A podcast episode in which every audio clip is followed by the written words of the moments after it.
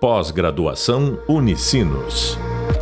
Performance em investimentos e finanças. Olá, bem-vindos ao podcast da disciplina Gestão de Riscos, Avaliação e Gerenciamento de Riscos Internos e Externos. Sou o professor Edson Fegali e no podcast de hoje vamos falar sobre riscos financeiros para falar sobre esse assunto, nosso convidado de hoje é Gabriel Diniz Junqueira Bueno. O Gabriel é engenheiro civil, formado pela Escola Politécnica, Poli da USP, e gestor de fundos de investimento na Santa Fé, com certificação CGA da Ambima. Iniciou sua carreira no Private Bank do JP Morgan, no Brasil, e atualmente atua na Santa Fé na área de agronegócios da gestora. Gabriel, prazer enorme ter você aqui com a gente, tá? E muito obrigado pela sua disponibilidade, pela sua gentileza. Todos os nossos alunos aqui da Unicinos estão presentes nesse podcast e tenho certeza que vão aproveitar muito a nossa conversa. E para já começar, eu já faço uma pergunta aqui para você, Gabriel. Quais os desafios de ser um gestor de fundos de investimento? Bom, professor, gostaria primeiro agradecer o convite aqui de poder estar falando com você e com todos os alunos aqui da Unicinos. É, para mim é uma honra aqui estar fazendo parte desse podcast. Bom, é, já começando com a sua pergunta, né? O desafio aqui de fazer gestão de fundos de investimento é você conseguir alinhar aqui a tomada de decisão com a dinâmica do mercado, né? Acho que quando você é gestor de investimento, é muito importante que você tenha uma tomada de decisão rápida, né? Então você tem que avaliar a situação, avaliar os riscos de uma maneira rápida para poder se posicionar da forma mais otimizada possível e não perder as ondas de mercado. Né? Então, esse para mim é o principal desafio quando a gente está falando de gestão de fundos de investimento. É você conseguir alinhar a tomada de decisão com uma análise rápida, dinâmica e, obviamente, correta do, do cenário que a gente está se desenhando aí na nossa frente. Né? Puxa, excelente, obrigado, Gabriel. Olha lá, pessoal, depois quando sugiro sempre, como nos outros podcasts, que revisitem, né? É, muita contribuição interessante dos nossos convidados, né? E aqui eu trago assim uma, uma síntese bacana da fala do Gabriel, que ele comenta, né? Que olha que legal, pessoal, tem que ter essa sintonia, acho que a palavra que ele trouxe é muito feliz, tá? Entre a tomada de decisão e o mercado, né? Que é muito. E tem que ser uma decisão ágil, porque o mercado é muito dinâmico, os cenários mudam rapidamente, qualquer informação influencia o mercado. Então, é muito bom esse ponto, Gabriel. E, pessoal, atenção nisso, tá? Sintonia entre a tomada de decisão e o mercado. Atenção máxima. Muito bom. É, dando continuidade, já vamos para a nossa segunda pergunta aqui, Gabriel. É, falando um pouco de risco financeiro, né? Você gostaria de destacar algum risco, que lhe traz maior atenção, preocupação no seu trabalho como gestor de carteira de investimentos? Bom, acho que no, no mercado de investimentos, né, a palavra risco e a gestão de risco é muito importante, né? Então, a gente lida com diversos riscos aqui de diversas naturezas na, na, no nosso business, né? E, mas eu queria destacar principalmente o risco de mercado, né, que é um risco inerente, né? Então, toda vez que você está inserido é, em qualquer atividade você tem o risco de mercado e você dificilmente consegue anular esse risco, mas você facilmente consegue mitigar ele e mapear ele. Então você ter os riscos mapeados, principalmente entender é, quando você se posiciona num ativo exatamente o que, que vai fazer a flutuação do preço daquele ativo para cima, para baixo, o que, que traz incerteza naquela sua posição, é muito importante, né? E é importante também uma vez que você está dialogando com um passivo, né? Isso também é muito importante você dizer para o teu cliente de fato quais são os riscos que eles estão expostos, né? É, eu vejo muito isso com as gestoras, né? Porque a gente muita, muitas vezes o cliente ele, ele compra um produto de investimento e ele não sabe necessariamente quais são os riscos que ele está se expondo. E essa é uma função muito importante do gestor, que é posicionar o teu cliente, posicionar o teu passivo de uma forma que eles entendam quais são os riscos de mercado que eles estão entrando. Então veja, por exemplo, aqui na, na Santa Fé nós temos o nosso fundo de agronegócio e você tem que saber exatamente quais são os riscos do agronegócio. Então, riscos de preço de commodity, riscos de liquidez dos ativos. Então, é muito importante que tenha esse diálogo.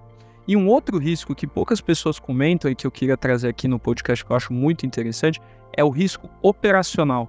Você sabia, professor, que tem uma pesquisa é, foi feita nos Estados Unidos que mais de 90% dos, das assets que quebram, né, das gestoras de investimento que quebram, quebram por problemas operacionais e não por, por performance ruim. Então, o risco operacional ele é um risco muito importante. Ele é um risco que toda empresa tinha que ficar de olho porque é de fato uma coisa que traz prejuízos reais para dentro do cotis, para o acionista e tudo mais, e que podem trazer muitos problemas para sua empresa, seja ela na análise para comprar a ação ou vender, ou mesmo dentro da gestão da própria gestora, né, que a gestora de investimentos não deixa de ser uma empresa também, né? Nossa, muito bom, Gabriel. Que legal, quanta coisa nova a gente está aprendendo, eu inclusive, hein? Olá, pessoal, atenção aqui Olha quanta coisa interessante o Gabriel está trazendo para a gente. A gente, às vezes, turma, tem uma ideia de que a gente pode eliminar todos os riscos, né? No mercado de investimentos, o Gabriel trouxe um ponto muito legal. A gente pode anular, né? Mas não necessariamente eh, a gente tem que mais é mitigar, mapear, né? Para que a gente possa anular esse risco. Mas gente sempre está presente, né? A gente precisa estar tá sempre muito atento, porque as, a incerteza, como o Gabriel comentou, também é muito importante. E, e, e, é bacana, associando ao que a gente já falou em outras ocasiões, o Gabriel traz aqui o entendimento que o cliente tem que ter com relação a esse passivo, né? com relação ao risco que ele está assumindo. Isso passa muito também pela análise de perfil, né? se ele tem um perfil mais agressivo, um perfil moderado, um perfil mais conservador. Então, o gestor é, tem sempre essa preocupação também ao, ao elaborar os produtos, os fundos, em, em, em definir produtos e para diversos perfis de clientes, né? Para que todos tenham acesso é, numa asset com relação a isso. Então, e a questão do, do, do risco operacional sensacional, Gabriel. Até se você puder compartilhar essa pesquisa com a gente, se você tiver, eu compartilho com os nossos alunos aqui da Unicinos. Não é só olhar a performance, é um dado que eu desconheci. Puxa vida, 90% das assets fecham por conta de riscos operacionais, quer dizer, olhar processos, procedimentos, normas, regulamentação. Então, turma, como a gente comentou também em outras situações, a gente não pode olhar o risco isoladamente, né? A gestão de riscos ela é feita de uma maneira que nós associamos vários riscos. Então, aqui dentro desse ambiente, nós estamos com uma lupa aqui nos riscos financeiros. O Gabriel nos trouxe muito bem essa visão integrada e associada. Ele trouxe risco de mercado, risco de liquidez e risco de operacional, que não é pouco, que deve tirar aí o sono aí dos gestores e do, do, do, das pessoas que atuam no mercado, né? Então, até aproveitando tudo isso que você comentou, Gabriel, como que esses riscos financeiros, né, na tua avaliação, afetam a rentabilidade dos seus fundos de investimento ou dos fundos em geral no mercado, né? Bom, é, o risco ele traz incerteza, né? Então, quanto maior o risco que você toma, maior a incerteza que você vai ter é, da rentabilidade que você está tendo aqui no, no teu produto de investimento, né? Então, quando você toma mais risco, é natural que você busque ter um retorno maior ali até para compensar todo esse risco que você está tomando. Mas ao mesmo tempo, é também um, um fator que detrai um pouco de, de performance caso é, você tenha ali um, um, um, evento ali de ponta de curva, ali uma coisa que, que traga uma rentabilidade negativa, né? E aí, é, falando um pouco de riscos que você toma é, e você pode ter um, um, uma questão ali na sua rentabilidade, tem um memo do Howard Marks, né, que o Howard Marks ele é um gestor da Oaktree muito famoso, um grande gestor de fundos de investimento nos Estados Unidos, que ele escreveu falando justamente sobre isso, que às vezes é você é melhor você manter um risco mais controlado e você não sempre buscar ser aquele top performer, né? Então aquele fundo que entrega mais rentabilidade e que aí necessariamente também toma mais risco. Mas aquele cara que está com risco mais controlado e está conseguindo levar as coisas de uma maneira mais tranquila, do que você ter é, essa oscilação. Então, você sendo esse cara mais tranquilo, você acaba tendo mais consistência e no longo prazo você entrega mais rentabilidade, né? E aí ele cita o exemplo aqui é, de um gestor de um fundo endowment, né, do, do fundo endowment do General Mills, né, que ele nunca conseguiu estar tá enquadrado ali é, no top ali dos 25% gestores mais que mais performam. Isso em um ano, né? Mas quando você olha num universo de 14 anos, ele entra nisso, nessa, nessa categoria. Isso porque ele consegue manter uma consistência de performances positivas, tendo uma administração de risco muito adequada, né? Então eu recomendo aí que os alunos é, busquem esse memo do Howard Marks, porque é muito interessante quando a gente fala de gestão de risco, exposição e tomada é, de riscos financeiros no mercado, né? Puxa, excelente, Gabriel. Mais uma contribuição aí muito importante para a gente, né? Além da pesquisa das assets. Olha aí, pessoal, anotem, hein? Memo do Howard Marks. Acho que vale a pena dar uma boa lida para a gente aprofundar um pouquinho o tema, né? É, Gabriel, deixa eu te falar uma coisinha aqui, te pedir uma outra gentileza na mesma pergunta. É, nós temos alunos aqui de, de, de várias áreas, tá? que estão buscando, tem gente que está se aprofundando, que já é do mercado financeiro, tem alunos que são de outras áreas que precisam é, ter uma noção financeira, porque estão sentindo que no momento de carreira eles precisam desenvolver essas competências. E nós do mercado, né, me incluo, né, nós temos uma, uma linguagem própria, tá? Então, entendi perfeitamente a tua fala, mas eu queria que você reforçasse alguns pontinhos aqui para falar o que, que é ponta de curva, o que, que é, eu sei, o endowment, que é aquela, né, as doações, né?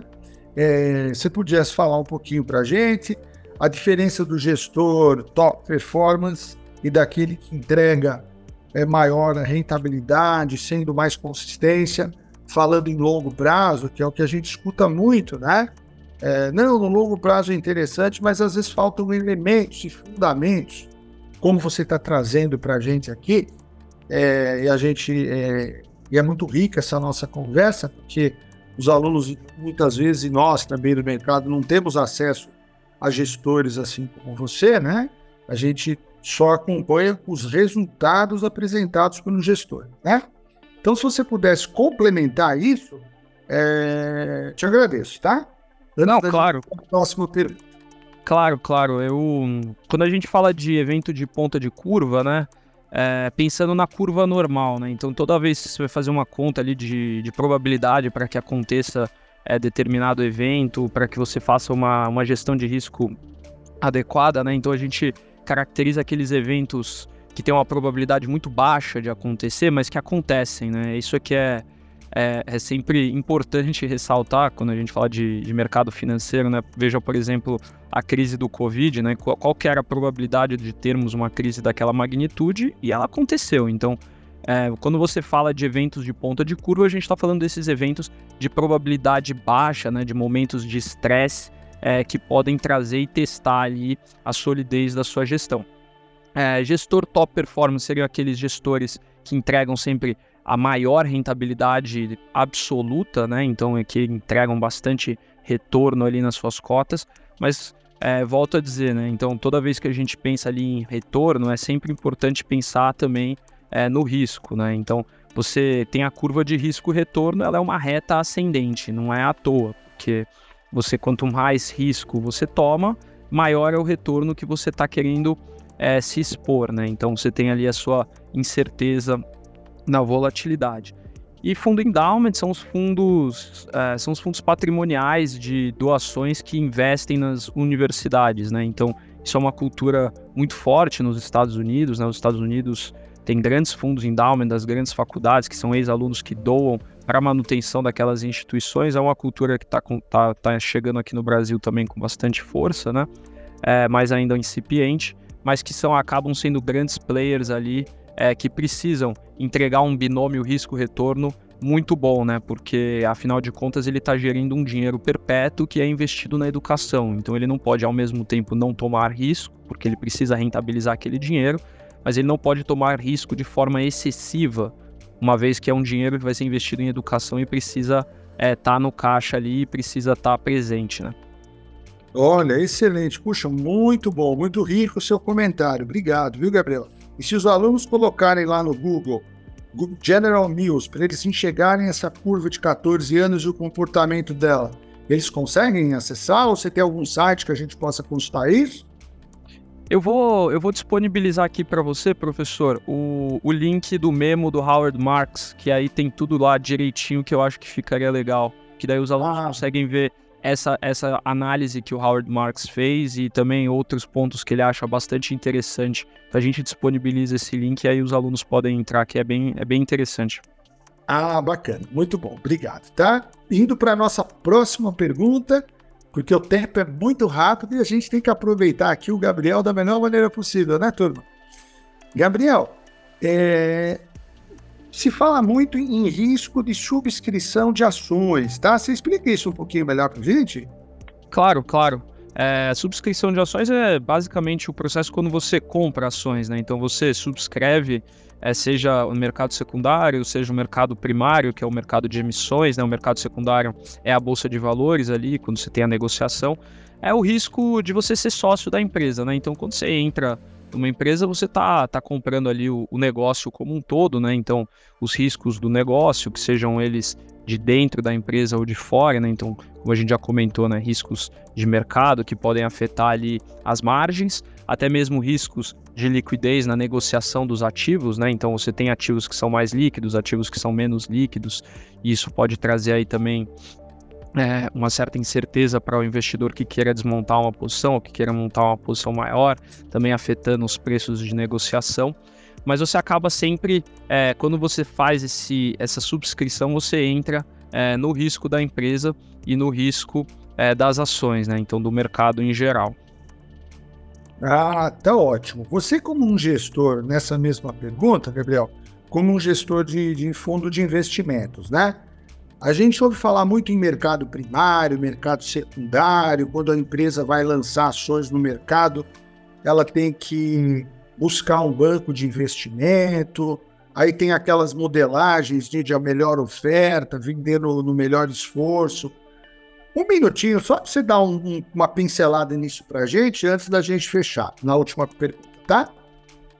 Não, com certeza, né? Então, é, até um tempo atrás a gente tinha dois tipos de oferta, né? Que, é, que era a oferta 400, a direta para o público em geral, e a 476, que era a oferta de esforços restritos, né? Então, o processo ele acaba se tornando essencial, porque quando uma empresa ela quer abrir o capital dela, né, ela procura um banco de investimentos é, para poder fazer a venda das suas ações, seja para negociar um, para investir num para investir num projeto que, que eles têm interesse em fazer, uma expansão, ou até mesmo para dar saída aí de alguns sócios, né? Então, quando ele faz essa capitalização para poder investir no próprio negócio e crescer, é uma capitalização primária que a gente chama, e quando a gente faz o processo é, de dar saída para algum sócio, é uma capitalização secundária, né? Que daí você dá liquidez para um sócio. E o processo ele é, ele é dessa forma, né? Então você primeiro mapeia ali qual é a sua necessidade, é crescer, é dar saída para alguém, procura um banco de investimentos, que aí esse banco de investimentos ele vai fazer toda a conta do valuation da empresa, né? E aí é o método mais comum que a gente tem no mercado acaba sendo o método de fluxo de caixa descontado, né? Então você projeta ali o fluxo de caixa para o acionista nos próximos cinco anos, né? Então geralmente no horizonte de cinco anos é projetado, depois você projeta a perpetuidade para chegar no valor da empresa, né?